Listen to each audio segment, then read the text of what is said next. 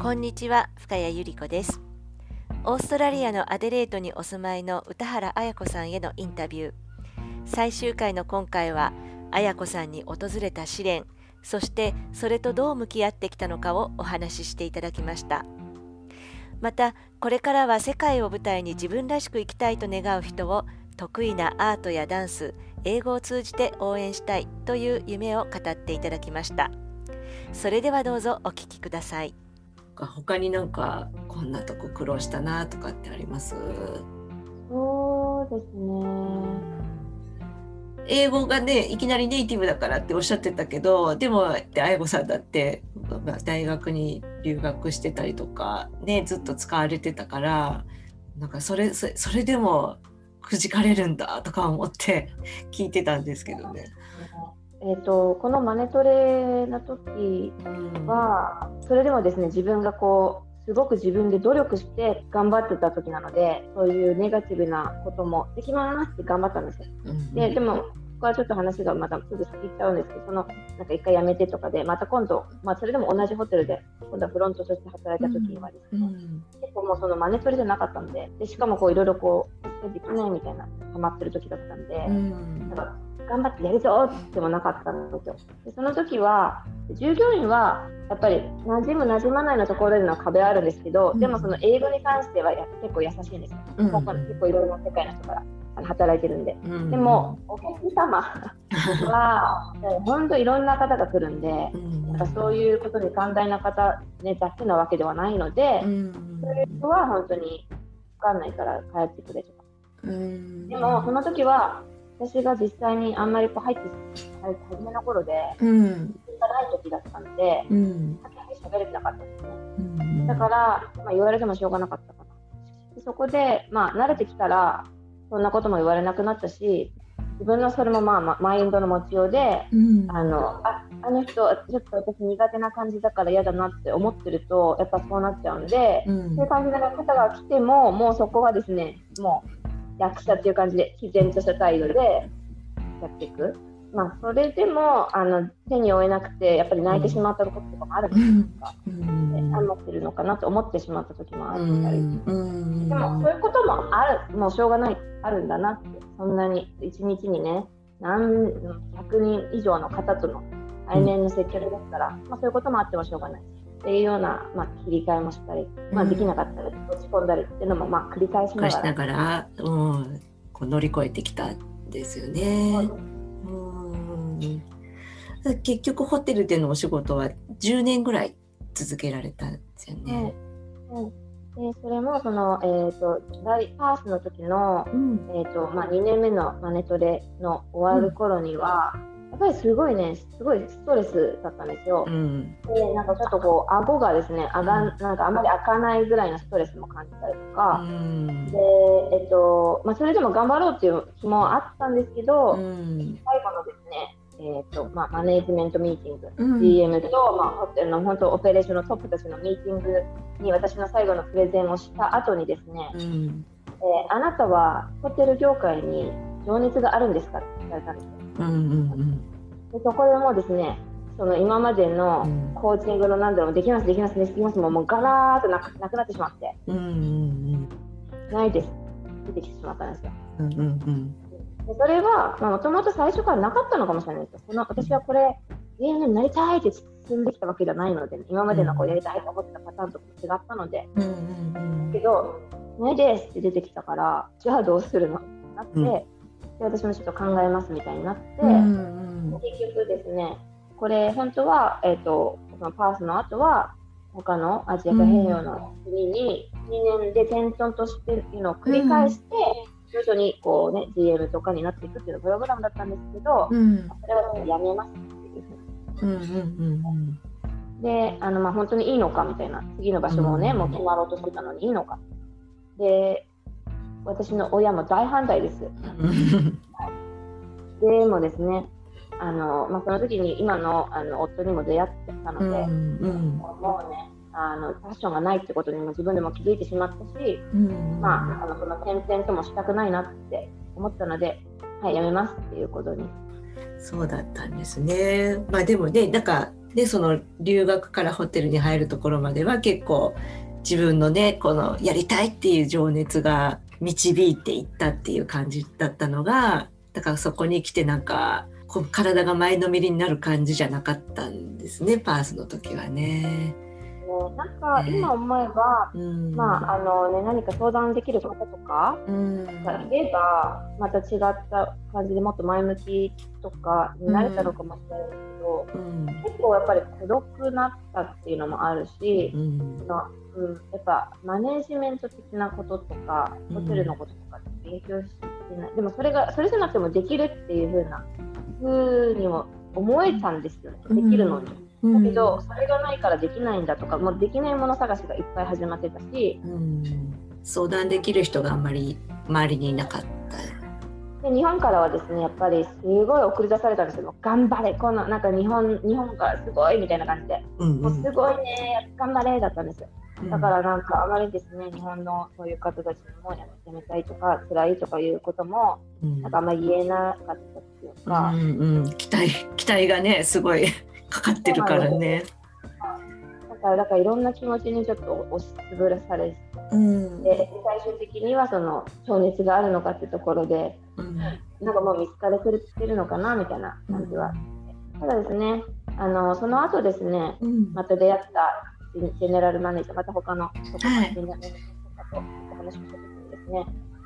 あの、まあ、ホテルのトップというのは、うんある決まった感じのですねすごいついてけってタイプじゃなくて、うん、あのそういういろんなタイプがいるから私が自分ができなかったとかこうなりたかったけど違うと思ったタイプじゃない自分の私のままの自分でもそのトップになりたいのであれば、うん、なれる道もあったよっていうようなことをちょっとお言葉を聞いた時には、うん、確かに確かにあのそのね引っ張っていくっていうタイプだけのマネジメントじゃないなって思けど自分がそのカッにいる時はですねもう自分のなりたい、G、GM 像みたいな全然違う自分の苦しさ、うん、そうどどんな風になりたかったの？あやこさんは。私はですね、うん、なんかこう発言してですねみんながあなんかついてきますみたいな。結構ですね何でもこうあのエネルギッシュで、うん、接客とかも結構こう楽しんで自信があって、うん、みんながじゃあ私についてきますみたいな、うんうんうん、仕事ができる人みたいなイメージで。イメージを描いてたんだ。でも実際私はもうミスもいっぱいするし、できないこともいっぱいあるし、すごくあのスタッフの方たちとのあの中をね、どういうふうにしたら良くなるかなとか、そういったところの中に入って入ってやっていくってことにもすごく悩んでたし、うん、なんかもうね、かけ離れてたんです。うんイメージとね、その今の自分がっていうのが、その辺が苦しかったんですね。今の綾子さんから当時の綾子さんにもし何か言葉をかけてあげるとしたらどんな言葉かけてあげたいですか？そんなに自分じゃないものに、ね、ならないでいいよ。自分らしくやりたいと思ったこととか、うん、と思ったこととか自分らしさを貫いていったところの先で、うん、そのまずはこうなりたいこうなりたい私とかなるべき私に求めるんじゃなくてその時になりあの楽しいなとか私らしいなとか嬉しいなと思うようなことを積み重ねていった時に進めばいいよって。うんうんいいですね素敵ですね。えー、じゃあその時のプログラムは、まあ、途中でやめたけどそれはもう今後悔してない。ですね、やっぱりでもなんかそういう経験があるからでそうなんか同じ立場にいるような人になんか伝えられていけることが愛子さんにはあるんだろうなって思っていて、うん、で今ね新しくいろんなことを学ばれていると思うんですけどそのアートで癒しをっていうやつですね、これってどんなものなんですか？これはオーストラリアで学んだコースなんですが、うん。えーとま、メンタルヘルスとかコーチをするというようなものでさまざ、まなアートでこれは歌とか、まあ、絵を描くとか、うん、えー、クリエイティブな作文とか砂のアートとかマンダラとか、うん、そういったものを使って言葉にならない内側にあるものをあの、まあ、見えるかとか、表現して。でそういったプロセスに何か癒しとか、感じたものとか、まあ、出てくるものとかがあるので、まあ、あるかもしれないしないかもしれないんですけど、うん、このプロセスを楽しんで、えーとまあ、そのそこから何か出てきたものをこう読み解いていくとか。うん。はい、いうようなただそのプロセス自体がですねすごく楽しくて優しいものでうん、で実際にその脳をリラックスさせて脳が喜ぶようなクリエイティブなことをするので、すごくひらめきとかあの直感がアップしたりする、えー、ともので、うん、だんだんそういったことをこう楽しいなとかやりたいなとかいうことを結構やっていくとですねこうなんか本当にやりたかったこととかが見えていく。うん、あとはですね、えー、瞑想したり、うん、えー、自分の人生の、まあ、ゴールみたいなのを決めたりとかするので、まあ、その方の体と心を全体的に癒してコーチングしていくような。クリエイティブなことしてる時ってな結構脳がご機嫌になるっていうかねなんだろう集中するからなのかわかんないけどいい気持ちになりますよねあれ。なんかフローとか呼ばれたり、まあ、瞑想、うん、瞑想状態にあるとか、うんうんうん、そういうなんか没頭することってすごく脳にいいこと、うん、あのだと言われているのでうん、で私自身も実際そういう感覚がすごい好きで子供のこと書道やってたんですけど、はい、書道やってる時のこうなんか無っていうかですね続けてる感じの感覚っていうのがすごい好きだったんですよ子供ながらに。うん。うんうん、あとはまあ陸上の長距離選手でとにかく走るんですけどそれもどこもこうですね無になっていくというようなもので共通しているものなんです。はい、そういうのは好きで、まあ、そこからもすごくあのいいベネフィットというかあの、うんことがたくさんあるので。うんじゃあそのセラピーでは綾子さんがそういう状態をこう導いてあげてでそこからクライアントさんが何かを表現したものに対してこのそれを読み解いていってでこの人はどんなことを今こう思ってるのかとかでそのそういうところに寄り添っていく感じなんですか？そうですね、うん、なんかあのその、ま、作ったものがいいもの悪いものっていう価値はあの判断は一切なくて、うん、あとは私自身がその方にこうするべきとか、うん、あのこうした方がいいっていうことも一切ないんです。ただその方が出てきたものを誰かに言うっていうことがまたすごく大事でうん、でそれを安全な場所として私に言ってもらう、うん、でそれで私がそれを受け止めてあのまたあじゃあこういうことなんですかっていうような感じにすると、すごく自分一人でやるよりもあの、まあ、鏡になってる人がいるっていう感じで、うん。あのそのプロセスが、うん、なんかしっくりくるっていうか、うん、その場を場を提供するっていうほどね。確かにじゃあ私も一人で考えてるのって結構難しいなって思ったんで綾子さんのセラピーを受けながらあ私こんなこと考えてるんだとか私こういうことを望んでるんだとかそういうのが見えてくるっていう感じになるんですか？そうですね。なんか見えてくるかもしれないしかもしれない。見えないかもしれない、うん、まあ、私がこうなりますよっていうものは一切言えないないんですよね。はい、あのそれはただ楽しかったなとか、うん、あなんかあのアートの表現をして楽しかったなって終わるかもしれないし、うんうんうん、あそういえばあ私こう思ってたなっていうなんか直感みたいなのが出てくるかもしれないしまたはそのアートを自分で見てみその作品を自分で見て、うん、自分であこうだなっていうなんか普通に落ちることがあるかもしれないっていうものなので、こうなりますよっていうのは、ね、ないないというか、何が出てくるからかはお楽しみっていう感じで。す。そうだね。そうですよね。ね。いろんな方法が、はい、あるんですけど、この方法はえプロセスが楽しいっていうのと、強制力みたいなのが全然ないので、まあ、優しい、うん、楽しく優しいセラピーだなって思ってます。なるほどなるほど。が面白そうだなと思って。そういうのってなんか体験とかできるんですか？はい。あのこれから体験セッションをされていて、うん、なんか今考えてるのは、まあ、瞑想メディテーションダンスっていうのがあって、メディテーションダンス。う。ん、これはですねあの、まあ、音楽と,、えーっと私の誘導みたいなうん、する言葉から感じたものを自分で表現してもらってうん。でもこれは本当に自由に表現していいのでうん、全くですねダンスができないとかあのもう動けば動ければ誰でもそれがダンスなので、うん。誰でもできるであのこれはその大学時代のそのインプレゼンテーション即興とつながるんですけど、はい。うん、その自分からですねこう思ったものをうん、動き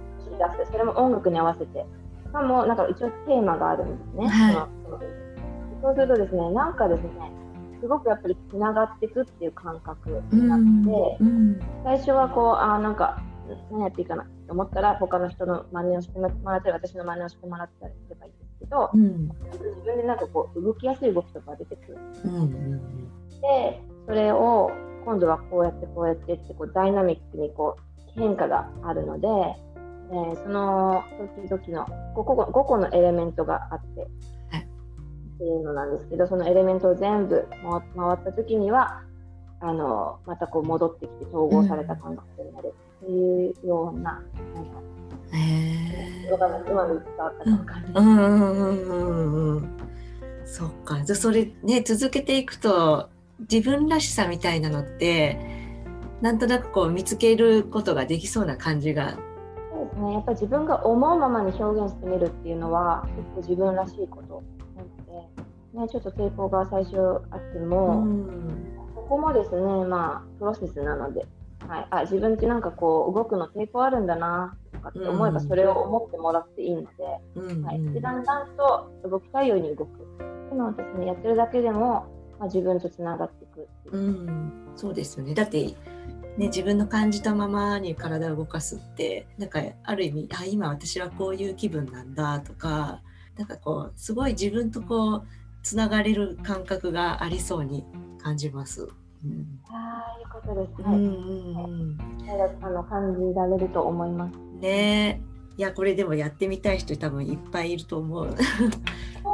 ねえそう。ねえちょっとこれからのその綾子さんの夢っていうのを教えてほしいんですけども。うんあのね、日本にいながら、あの海外に行ってみたいなとか、え私留学してみたいなとか、あの仕事で、ね、海外行ってみたいな、でもなんか何からしていいか分かんないし、まあ、私はやっぱできないしとかってこう思って、なんか一歩をね、踏み出せないような方のお手伝いができたらいいなと思っていて、うん。であのその方が、まあ、英語が必要であれば、まあ、英語のお手伝いもするし、えっとまあ、この夢を何かっていうのをクリアにちょっと描いていきたいっていうのであればその夢を形として描いてうん。でそこに行くためのステップをあ一緒に考えていったりとかはい。あとは実際にその私が海外に行く時にはあまりこう成功マインドとかそういうところはあまりえー考えないで行ってしまったんですけど、うん。今から行くのであれば、まあ、こういうことを知っていればよかったなっていうようなこととかもあるので、うん。それはまあ大人の方なんですけど、うん。まああのね、子供の英語教育とか、まあ、子供の教育全般でも何かやっていければなっていうのはあるんですが、ちょっとその子子供の方のっていうのはまだあのというか、はい、もう一つのプロジェクトっていう感じで。うん。で綾子さん自身にも今お子さんがでまた小さいお子さんがお二人でしたっけ？ね、いらっしゃるんでまたそのそのプロセスもねご自分でこういろいろ分析もしながらっていう感じなのかなって見てるんですけど。そうですね。あ本当1歳と3歳の男の子なんですが、うんもうですね、やっぱり本当に 子育てはもう学ぶことだらけで、はい、もう自分のことも学ぶし、うん見つめるし、あのね、自分がどういうふうに育ててうん。もらって、今こういう考え方をして、だからこういうことが出てくるんだなとかね、本当に学ぶことが多くて、うんなので子育ては本当に大変なんですけど、まあ、すっごく学ぶ機会をもらっているなっていうふうに思って、まあ、本当に今本当にそれが真っ只中の葛藤葛藤中なので これをですねもうちょっと乗り越えた時にはまたねあのお伝えできるというかうん。今あのオーストラリアでアタッチメントっていうその愛着の、はい。えー子育てセラピーっていうようなセッションとかも受けたので、うん。まあ、子供との向き合い方を私自身が意識的にすごく変えてるってるんです。ただ意識的にやってることなのでその今までの自然なものとは違うのでそのプロセスがなかなか大変なので、はい、そういったこともちょっと今はですねその渦中にいすぎて あまりそれを人様に手伝いになれるのかっていうとわからないですけど、それが、まあ、今後、ね、どなたかの役に立てるのかなっていう。ね。じゃああのね綾子さん今そのお話しいただいたようにこの、ね、世界にこう飛び出していきたい人とかねこう一歩踏み出せない人の背中を押してあげるようにしてあげたいって話だったんですけど世界を舞台に活躍する、ね、世界を舞台に夢を叶えてでそのなんかその人らしく輝いてでそれをまた見て育つ子供もね、輝けるようなそんな世界に作りたいなって思ってらっしゃるっていうことを聞いたんで。うん、ありがとうございます。はい、ね、ね、ぜひね、そういう人がどんどん増えるといいなと思ってるので、ますます愛子さんの活躍を楽しみにしています。はい、ありがとうございます。これなんかねもし愛子さんにその先ほど教えていただいたそのセラピーの話とかあとねその英語特にそのビジネスの世界とかでもねあの英語を使ってこられているご経験が長いのでその点でアドバイスいただきたいとかいろんな人がいると思うんですけどあやこさんにコンタクトをもし取りたかったらどうすればいいですか？フェイスブックで、はい、あのメッセージをいただいたりつながっていただければ、はい、はい、それから、はい、はい、フェイスブックですね。わ、はい、かりました。はい、じゃあなんか長時間ね、お話聞かせていただいてありがとうございました。自分じゃないものにならなくていい。その時嬉しいと思うもの、楽しいと思うもの、自分らしいと思うものを積み重ねていった先に進めばいいという言葉が印象的でした。あやこさんのコーチングやセラピーを体験してみたい方は、Facebook からコンタクトを取ってくださいね。それではまた。